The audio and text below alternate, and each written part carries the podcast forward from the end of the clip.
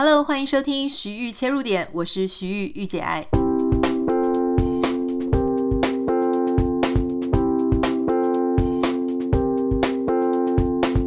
今天非常开心，邀请到我的一位在这个业界里面也算是认识蛮久的一位朋友 海苔熊。他最新出了一本书，因为他其实出了很多书，我觉得每本书都很有趣，都有一个不同的。呃，很精彩的主题。这本书的主题呢，叫做他。我先讲他的书名啊，书名叫做《因为有黑暗，我们才能在彼此生命里靠岸》。那你在读这本的时候，你就心里想说：“海苔熊，我其实也不是第一次跟他聊天，我知道他大概会聊什么。那可是怎么出了这么多本书之后，还有这么好看的内容？这本书里面其实让我非常啊、呃、惊艳的是，他在描述他跟他爸爸之间的关系。那我们现在先来欢迎海苔熊。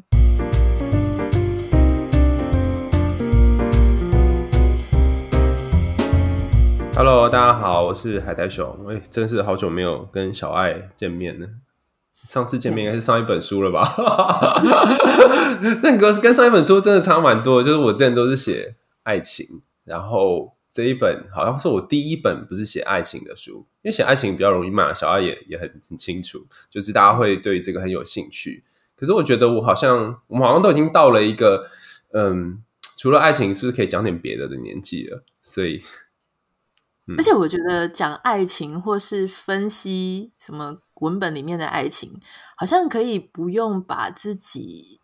剖的那么深。好奇怪哈、哦，因为爱情理论上是我们也是惊心动魄去谈的，可是，在写作的时候，因为他可能这个有些爱情已经过去了，所以你可以用一个像第三人的方式去讲那件事情。有时候嘲笑自己很笨啊，很傻，很很白痴啊，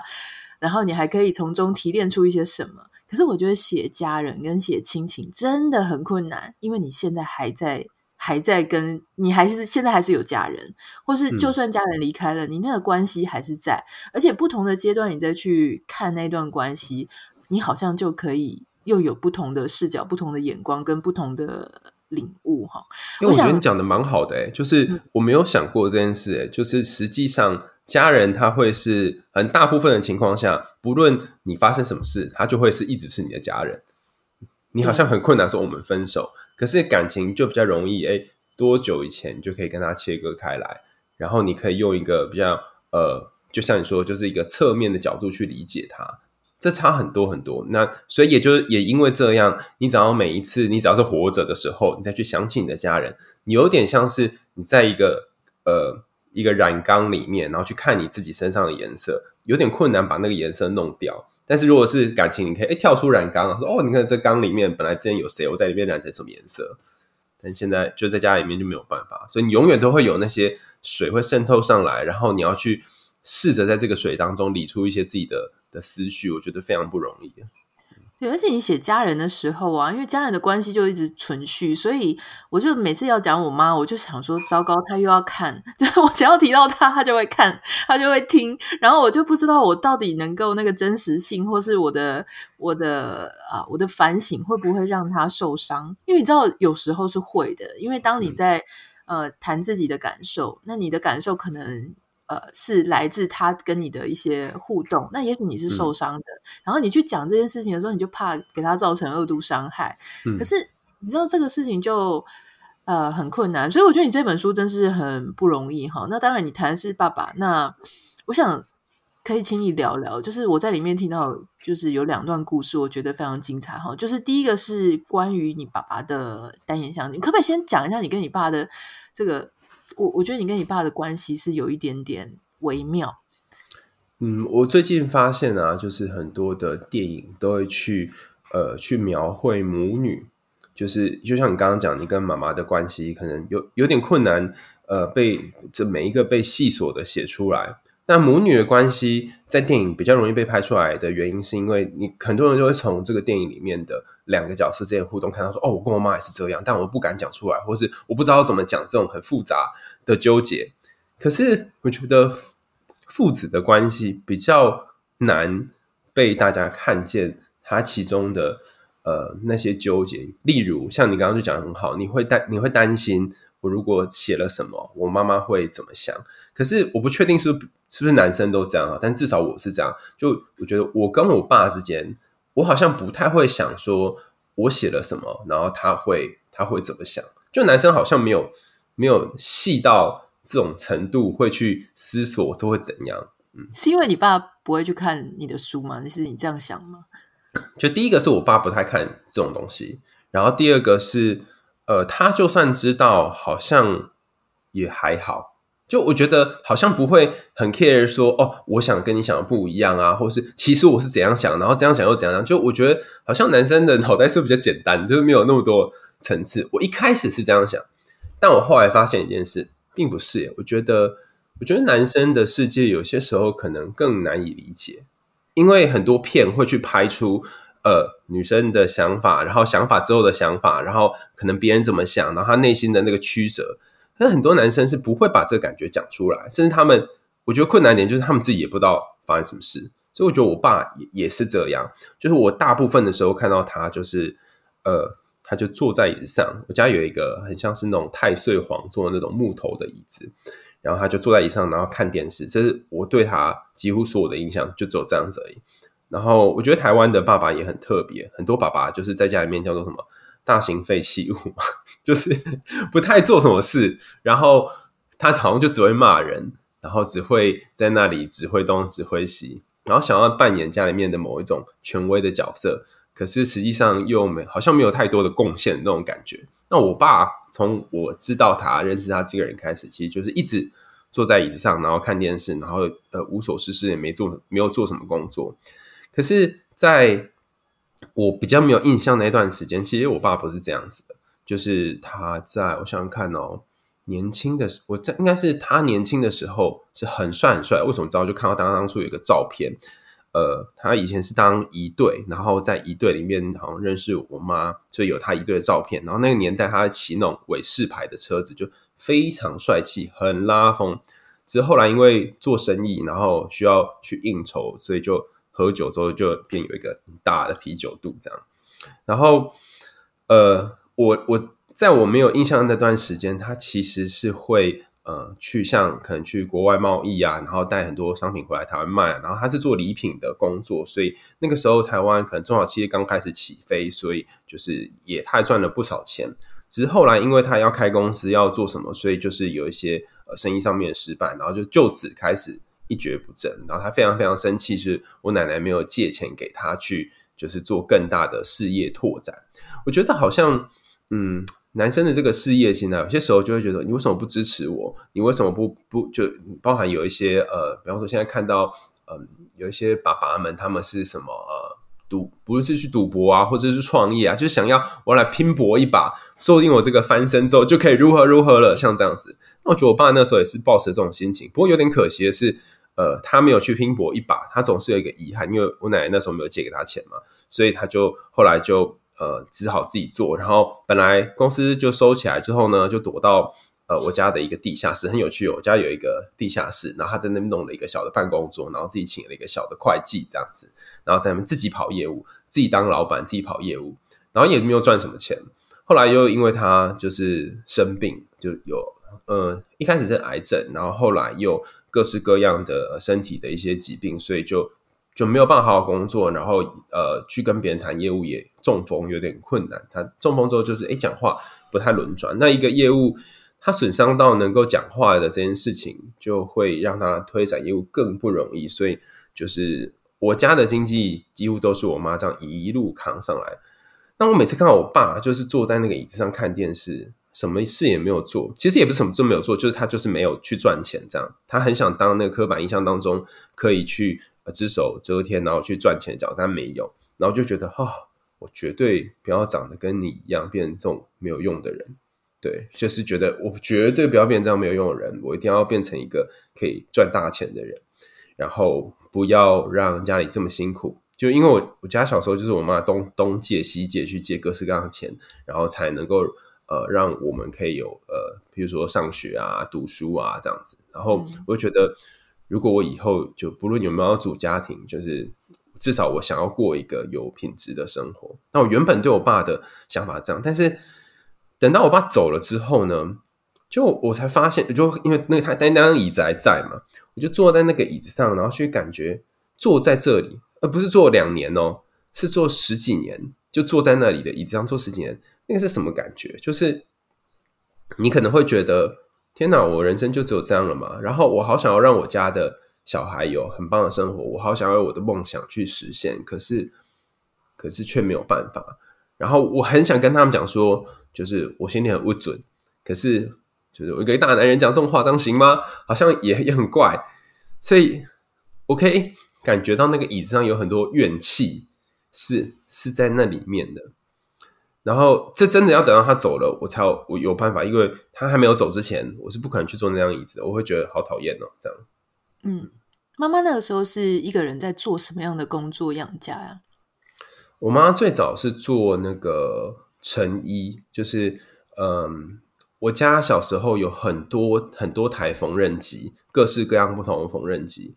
那我爸在年轻的时候，好像家里面就我都那时候我还没出生，就是其实家里面好像还不错，就是奶奶跟爷爷赚钱，然后有了几栋房子，所以就请了一些人来家里面做成衣，这样。那楼下是开工厂。然后我妈就是在我家打工，然后认识我爸。你可以想象那个时候就是一个飘配的呃骑着伟士牌的少少爷，然后还有一个就是女工的角色，就是会像是出现在台湾什么一些民俗剧里面。然后我妈在嫁给我爸之后呢，就是开始呃，我我印象当中我妈就是永远就坐在那个缝纫机上面，然后都是看她背那边车她的衣服啊裤子，呃，她呃就是那那个成衣的东西。然后有很长一段时间，她都靠这个来维生。然后后来，因为我就我爸的经济状况一直没有很好，所以他就去兼差去上呃幼儿园的课，就是帮小孩上课，然后去带安亲班什么之类的。然后一路就是这样子，可能兼两三份工作，然后跟其他家人借钱，然后好不容易，好像在前几年吧，才把那些钱还完。然后就觉得他好辛苦，因为他同时要做这个，他还要顾我们的功课。那我我那么小，其实我只能我那个时候可以做的事情，可能就幼稚呃幼稚园到呃从小学从小学到国中，我可以做的事情就是，如果我可以让我妈不要那么担心，就可以好好念书，然后他就他应该会轻松一点。所以从我有记忆以来，读书好像都就是我妈都不需要管我，然后大部分都是因为我弟不太不太喜欢念书，就我妈就得要去盯我弟念书。那一路上来就是我要念到很晚很晚，可能两三点，然后隔天可能五六点就要起床，我爸就要把我载到学校，就是一段很长时间都是如此。然后我爸其实都很心疼，说：“哎，你为什么要念那么晚啊？”然后我都我我也就没有讲，就是我觉得男生之间真的是很很奇怪，你就不会跟他说我做这件事情是为了什么什么什么。然后或许那时候的我们也不知道，然后就我爸很心疼我，然后我就觉得我那时候其实有种气，是觉得说。为什么你都都不去赚钱，然后让妈妈这么辛苦？但是他也每一天早上都载我去学校上课，然后我也觉得好啦，你至少好像有好做到一点像爸爸要做的事情。然后每次他载我去学校上课的时候，他就会因为他穿那种吊嘎，就是台湾男生都会穿那个白色的 T 恤，白色的那种就是圆领的内衣啊，对对内衣，然后。呃，我就坐在他后面嘛，他抱着抱着他，很很胖，肚子就抱他，然后他就骑骑到我们呃学校国中那里，然后每次到国中，我就看的我喜欢的女生在那个校门口站岗，然后你爸就穿着一副很不体面的样子，然后你要下车就会觉得很尴尬，然后他如果跟你说，哎，那你爸就我就我就又呃又不好意思说不是，又不好意思说是，然后最扯的是。呃，因为我爸年轻的时候刚好说他是在国外做这些贸易，所以他认识非常非常多的外国人。然后他就就是下车的时候，他就他作风非常洋派，他就会亲我的脸颊。就台湾很少会有爸爸做这种事情，而且他几乎是每一天都会说，他都叫我大宝，他说大宝，爸爸很爱你，他会直接讲，然后会亲你这样。尤其是男生跟男生之间，好像非常少出现这样子的情况。可是你知道那个年纪的小朋友，你就觉得。哦拜托，够了吗？好了吗？哈，就很想要赶快赶快进进那个学校。所以我觉得我跟我爸之间有一种很复杂的感觉是，我好想要嗯、好好跟他互动，就是像一般的嗯、可能同学的爸爸这样子，他就是一个呃上班，然后下班，然后回到家里，然后可以跟他讲学校的事情，然后呃，我不需要整天看到他在家，然后我也不需要去忍受好像他有点那种过度亲昵的动作。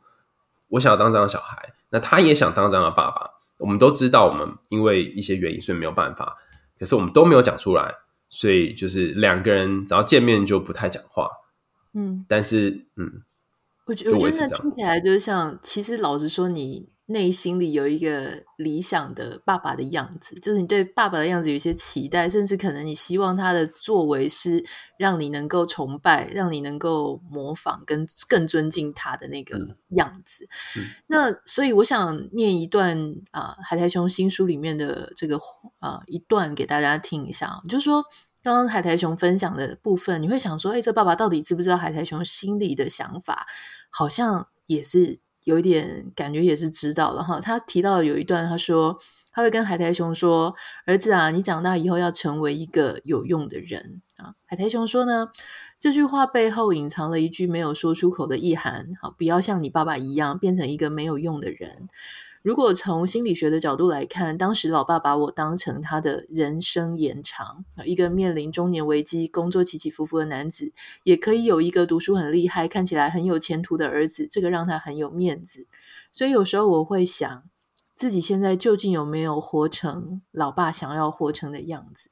所以其实感觉上好像他也知道他没有活成一个他期待的样子，那他也知道他的儿子知道这个落差，嗯，那你们就会再透过这种，因为从来没有谁敢把这个话给说开，对，没错。可是他就是会用一些言语让你知道，老实说，他对他自己也不是很满意，所以他放在这个寄托放在你身上。那我我想知道的事情是，你作为一个他的寄托的啊。呃是说，你知道，他把他寄托放在你身上，你身上会有压力。你一方面是想说，你干嘛不自己去达成你自己期期待的理想？你干嘛要寄托在我身上？可是另外一方面呢，某一天，常常我们也会就会觉得说，那我到底有没有做到让你觉得骄傲，或是做到比你做得更好？我一方面想要满足你，我一方又希望，又一方面又希望我就是已经超越你了。这个是什么心情？你你现在是怎么看这个事情？因为我觉得会不会有一些性别差异？我不太确定有没有性别差异啦。但是我比较我比较呃觉得有趣的是，这个心情。我前阵子跟一个台湾纪录片导演卢英良聊到他跟他爸爸的关系，他爸爸也就是他拍了一个很棒的纪录片，然后得了很多奖。呃，就是这个导演他拍了很多纪纪，他拍一个纪录片，然后得很多奖。然后他爸爸就是一个一直在赌博的爸爸。然后他在我在访问他的时候，他还说就是。他爸爸其实，他看他爸爸就是什么都没有办法做成，然后他觉得他呃，应该是他爸这辈子就是最有成就的一件事情，就是他这个人本身。然后我也是跟你有一样你会，说啊，那你会觉得压力很大？然后他就他就很简单说，哎，没有，哎，不会。所以你刚才问我的时候，我也同样有这个感觉，是说我好像不会特别觉得，呃，当爸爸他希望你有成就。这件事情至少在我的身上是一种压力的原因，是因为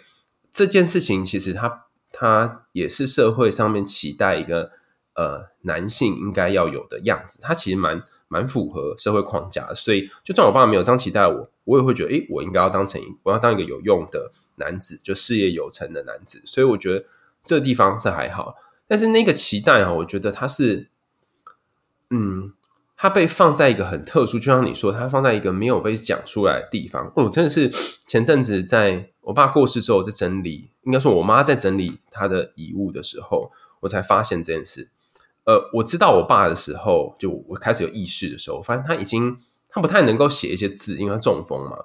然后他到最后连签他的名字都很很困难。可是他在年轻的时候是可以写出那种整封。呃，很流利的草写那种那种信书信，因为他要跟外国人，那个时候我们没有 email 嘛，所以他是用通信的。然后呃，我在很小很小的时候，就就他就开始跟跟外国人用这个书信沟通。然后我妈她在我爸过世之后，就人家人过世通常有两种情况，就有的人就会一种类型是你会很立即的把所有的东西都清干净，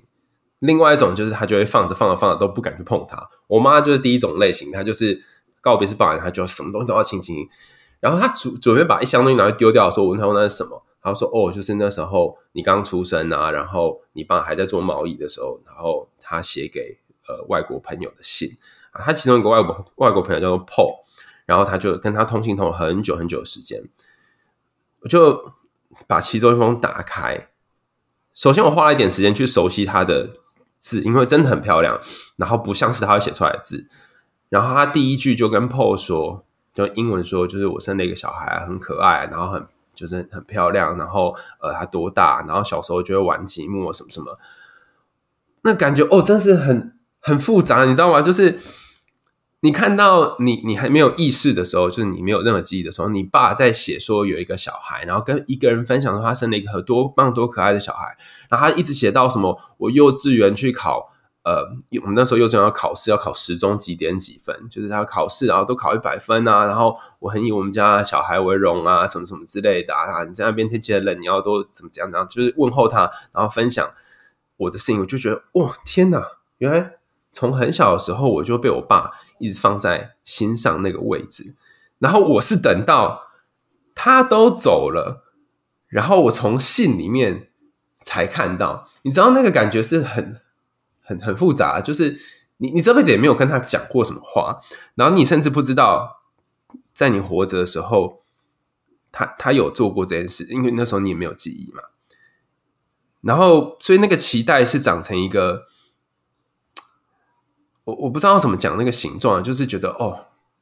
包括他他帮我照的照的照片也是一样很特别，就是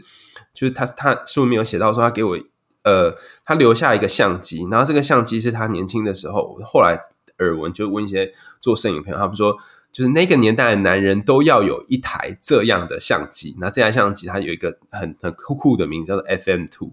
然后。通常就是有家室，然后想要帮家人拍纪念照的男人，会在那个年代买这个相机。然后那相机我有印印象以来，好像好很少看他用过。然后我就记得有一次是我去呃，我高中毕业典礼嘛，然后还有带相机去帮我拍。就我也是事后才想起这件事。那等到他都已经在我家放非常非常久了，就是我才发现，哎，这个相机为什么？在这里，然后都好像好像都，我想把它打开，什么就没有办法打开，然后就拿去相机馆，他就说：“哦，你这一面还有底片哦。”然后就哈，还有底片？他说：“对啊，而且你刚刚把它打开，所以可能有几张曝光了。”然后我就说：“哈，那所以里面是什么？”他就说：“那不知道洗出来才知道，因为那时候就是……然后那底片从从那张，我后来就是把底片洗出来才知道说，哇，从我发现这相机里面底片到他。”拍这个就是他拍的那个时间，到我发现已经间隔了二十年，所以他是二十年前的底片。然后就是他当时去拍我高中毕业典礼的时候的照片，然后每一张都有我，但是每一张的我都拍的很不清楚，就是你知道是脸是糊的，然后你就看到一个不根本不会用相机的人，然后在那边乱拍一通，但你又知道他。你又知道他很想要帮你记录这一刻，然后那个洗出来的时候，就是他说：“哦，这是你年轻的时候拍的。”我说：“没有，这我爸拍。”他说：“哦，他怎么会用这种相机啊？”我说：“我也不知道，他已经走了，所以我没有办法问他。”然后那那个照相馆的阿姨还说：“嗯，你爸一定是很爱你，因为他虽然就是都没有把你。”都没有聚焦，可他都有把你放在这个画面的中心。不过要拍成这样也真是蛮不容易的。然后就拿那个照片，我觉得也不知道该怎么办，因为我已经忘记就是那个那个整个过程。但是你又看着这个是已经过世的人，然后他也没有给你这个照片，他甚至他拍了之后他忘记去洗，然后就留在这里。就你去看他很多很多很多留下来的东西，你就觉得。就是他好像某一个地方还没有离开的那种感觉，嗯嗯，我可我可以想象，因为你看我我其实真的很少访谈来宾访谈到我刚刚在流眼泪这样，因为嗯，我我觉得那个整个画面啊，还有整个感情，真的是我我觉得我 somehow 可以可以有很有同感这样子哈。那尤其我可以想象说，当然他那个底片没有拿去洗，可能是因为那个底片以前不是什么二十四张还是三十六张，他可能还没有用完。对，那个想说哪一天用完拍完，而且其实洗底片还蛮贵的，所以说不定也是等到手头比较宽裕的时候才要拿去洗底片。其实我刚刚从头听到现在，我觉得其实虽然你会觉得爸爸怎么好像不去多赚一点钱啊，好像蛮没用的啊，哈，就是家里都让妈妈那么辛苦。可是老实说，我跟我听过一些那种真的是很软烂的男性来讲，我觉得你爸其实蛮。蛮想要，就是他是有那个心的，就是他，你看他还会自己搞一个办公桌，在下面想要翻身，或者想要工作，甚至是他每天早上可以那么早起来带你们出去上班，这事情是不太容易的。因为你知道，有时候一个人他意志消沉，他是全面性的，他不只是工作也消沉了，嗯、他他生活也不在轨道，他干脆就晚早上睡得很晚，也不觉得家事需要他来照顾，他整个就摆烂了。可是我觉得你爸没有，我觉得你爸还。除了不会赚钱之外，感觉好像心都还是在家人跟家里面，就他没有，哦、他并没有让自己烂掉。嗯，他他只是不会赚钱，就是在那个时间跟时机点上，他没有，他他就不是一个生产经济，那就不是一个怎么怎么讲，就不是经济的供应者。可是他并没有忘掉你们，对不对？而且我觉得他其实是一个，嗯。他其实是一个很不典型的，在某一个层面很不典型的父亲。他会花很多时间在家里，比方说，他希望我们家人都在家，然后他会，他也会希望，呃，他会煮，他会煮菜，然后他会煮那种，呃，我印象很深刻，他会煮那种很大锅的卤肉什么的，就是他觉得他可以吃很多天。那我很少看到，呃，我爸会，就很少看到。在在那个年代，我们那个爸爸妈妈那年代，那就男生会下去做煮煮菜、下厨之类。然后，但我爸的确会很多时间在在呃下厨跟呃做家事，各式各样的家事。因为我妈妈去赚钱嘛，所以他就会洗衣服啊、晾衣服啊。然后他生病之后，嗯、就是就像你说，如果是一个软烂的男生，就像我刚刚讲那个导演，他的他的。妈妈就是一天到晚就一直要照顾爸爸妈妈，呃，可能清理身上，但是我爸到最后可能就算行动再不方便，他还是怎么样想办法就自己洗澡，然后自己吃东西，他甚至最后装鼻胃管，他自己灌食，自己在那边泡牛奶，你知道那个画面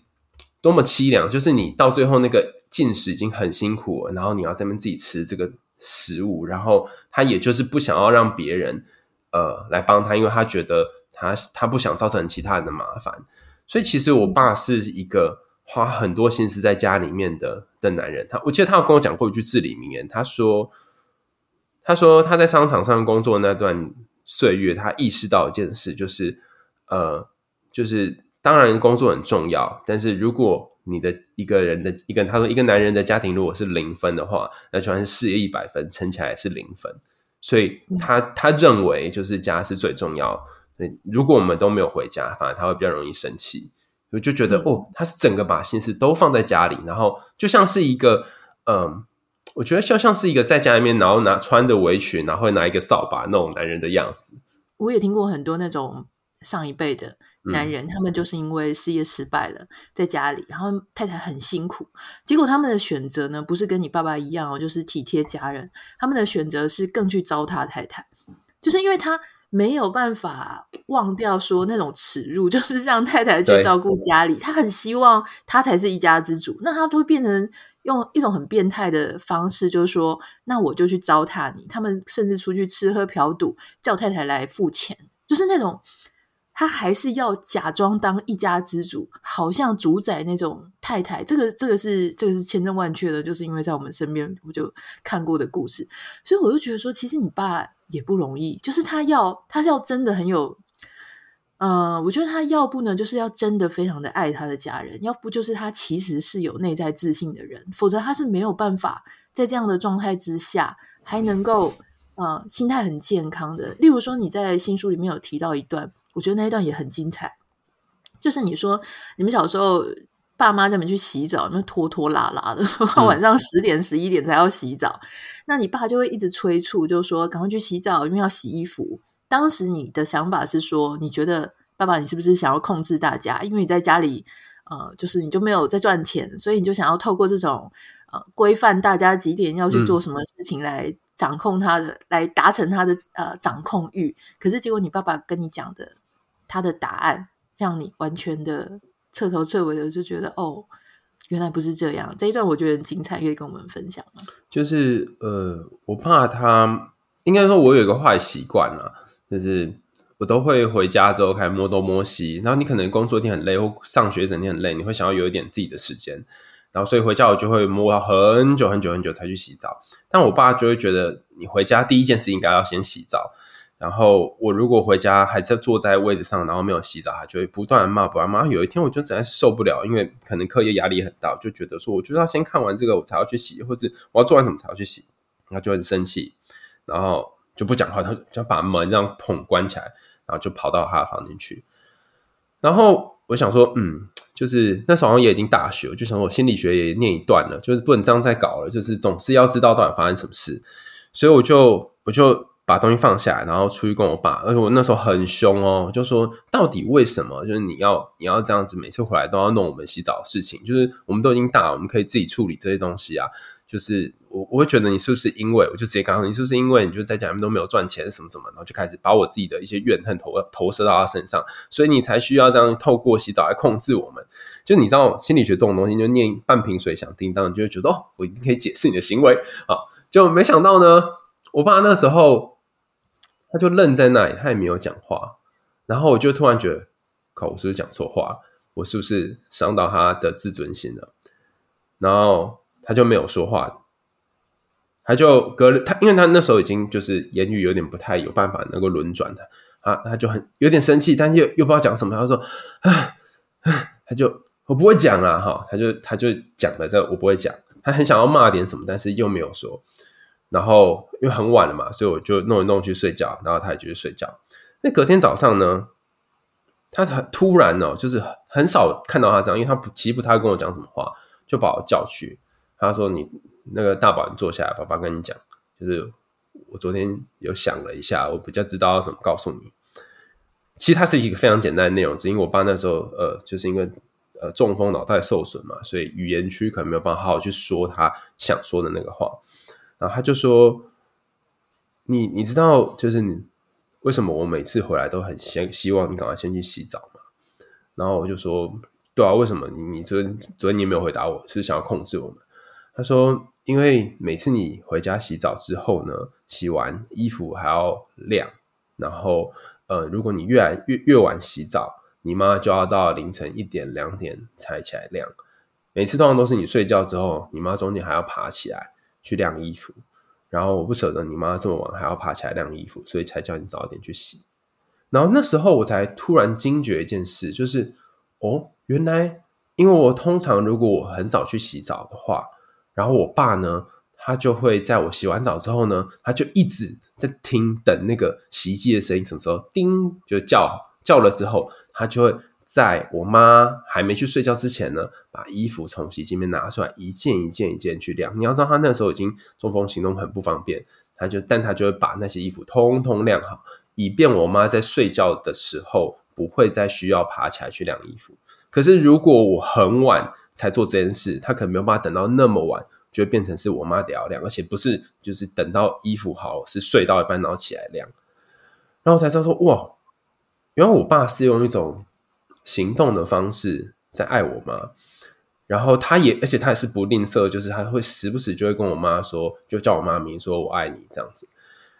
就觉得哦，如果可以也有一天就我跟他一样的岁数，然后呃。在这个家里面，可能有很多的呃觉得不如意的地方，就是我我好像当了一个很窝囊的男人，但是我还可以这样子去爱我老婆，那真的是很不容易的事哎。就就我其实他也很常生气、暴怒什么的，然后大大吼大叫，可是事后他都会跟我妈道歉，然后还会说一句就是我爱你。就我觉得在男人，就台湾的男性的心理的世界，我所了解的比较少有办法可以做到这样。嗯，大部分就是呃，然后就没讲话了。嗯，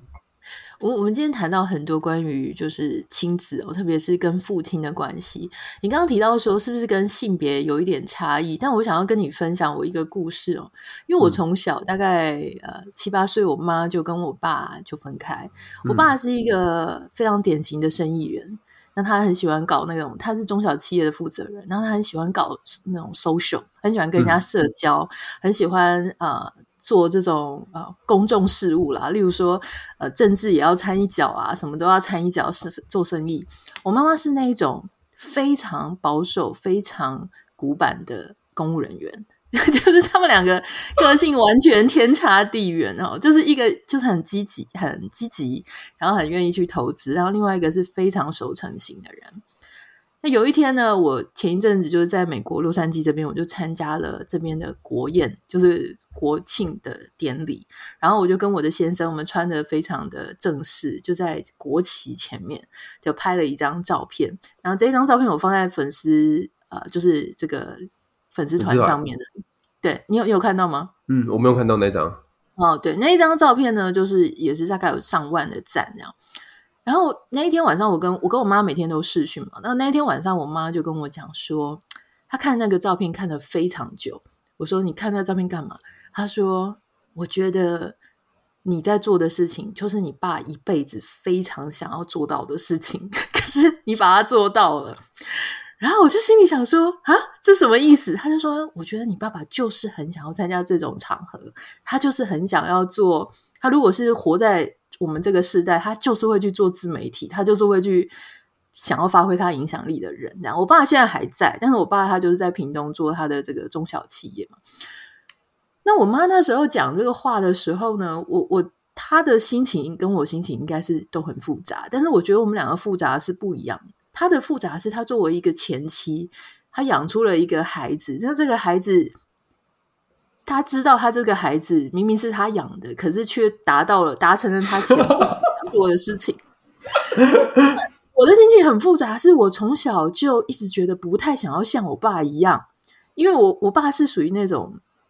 跟我妈截然不同的嘛。老实说，我内心很希望我是一个非常稳定、很固定，然后做事情可以很持续的人。可是，我就活着活着活着，其实就比较偏我爸那边的那个状状态，嗯，就是比较灵活啊，比较会做生意啊，然后比较要去做公共事务。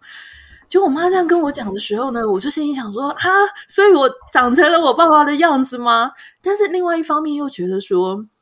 好像也蛮爽的，就是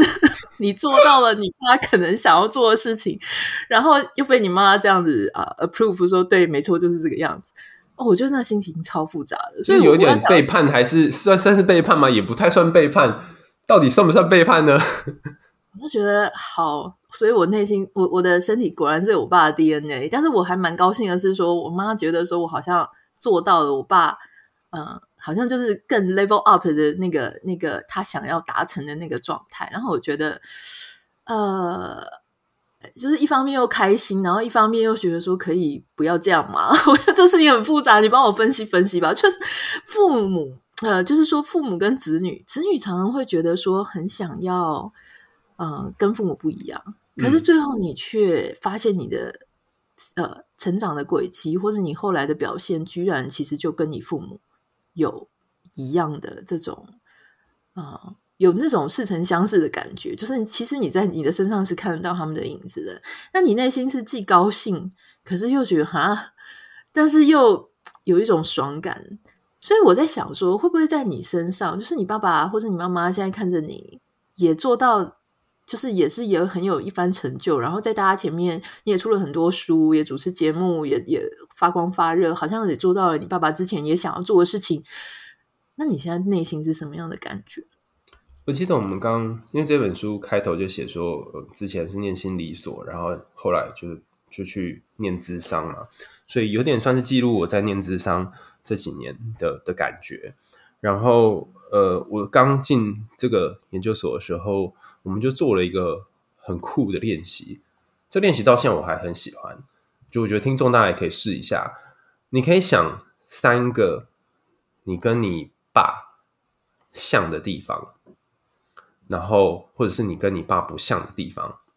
然后你也可以想三个你跟你妈像和不像的地方，所以加起来这样子就会有十二个特色。那如果你想不到像的，那也没有关系，你可以想三个你爸的优点，然后三个你你爸的缺点。啊，然后你妈也是想三个优点，三个缺点，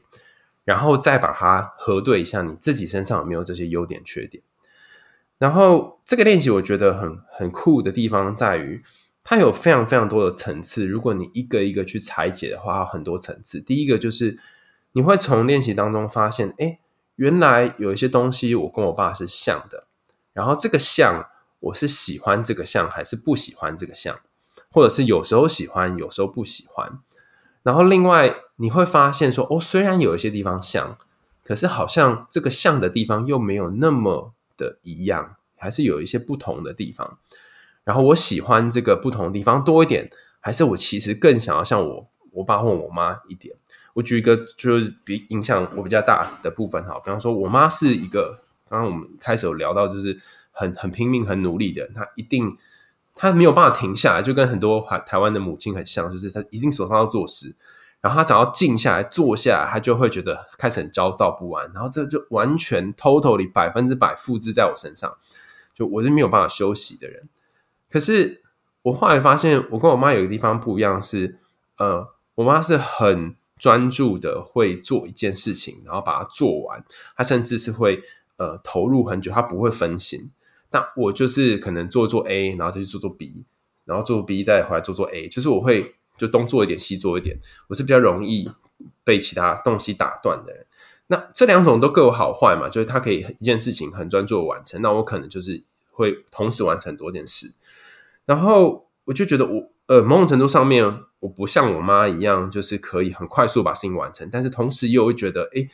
呃，如果我可以跟她一样，能够专心做完，那该有多好。然后有时候又会很怨恨他说，他为什么要把这种焦虑紧张的体质传给我，然后搞得我就是一定要做一点什么事情。可是有时候又会觉得还好，他有给我这个，否则他遗传给我这个，否则我可能什么事情也没有办法真做完它，因为你不会紧张就，就呃，然后就这样摆着。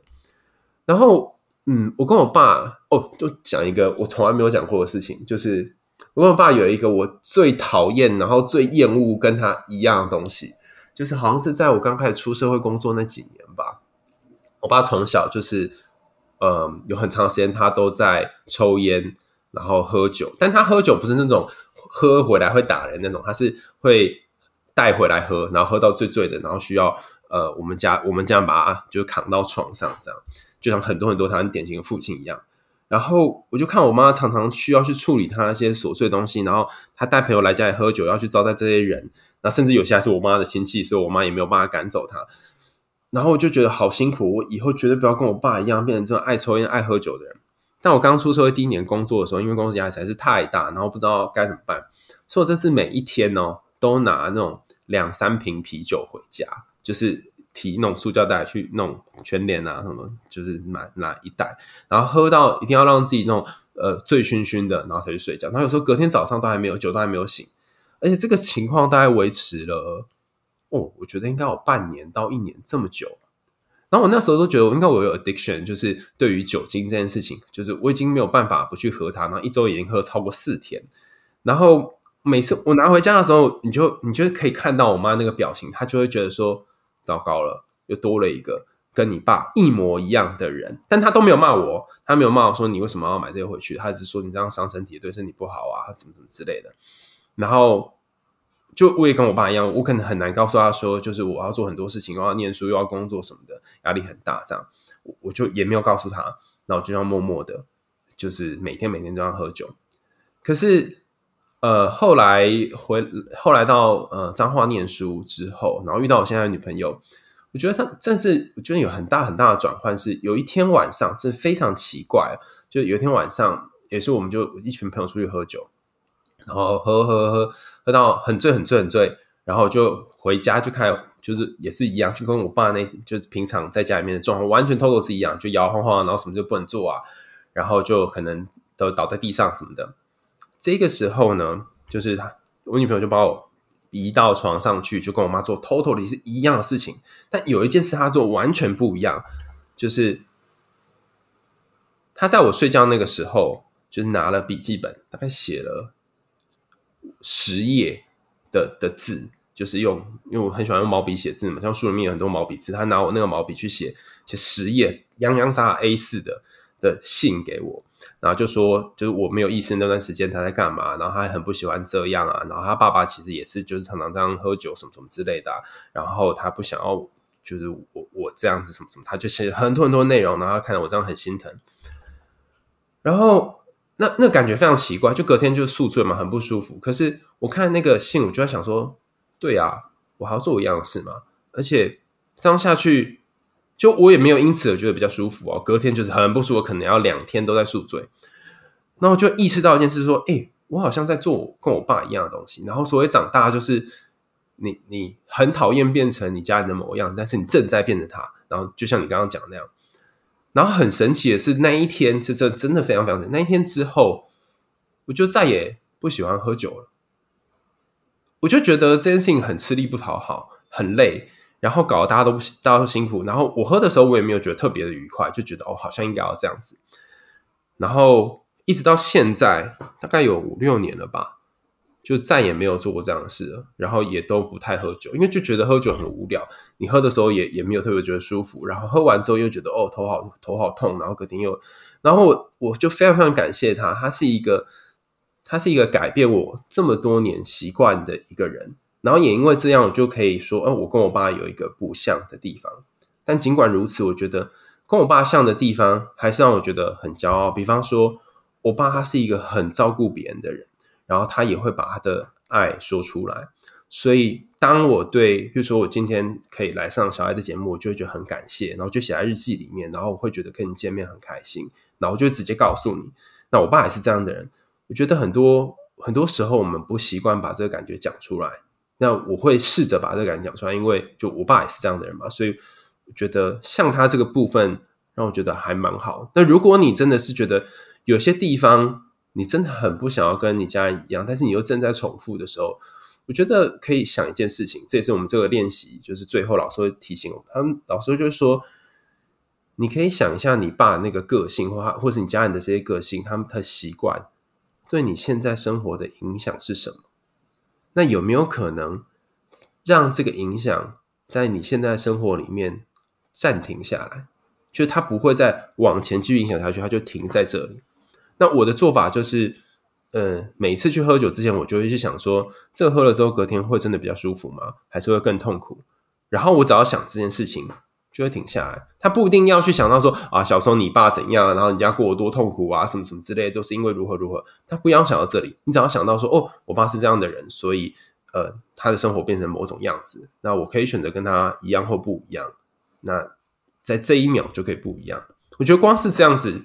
就会让你自己跟家人像的，然后你很讨厌的地方，可以有一点点不同，然后你也可以保留你觉得家人很棒的地方。我们今天真的是非常谢谢海苔熊，我觉得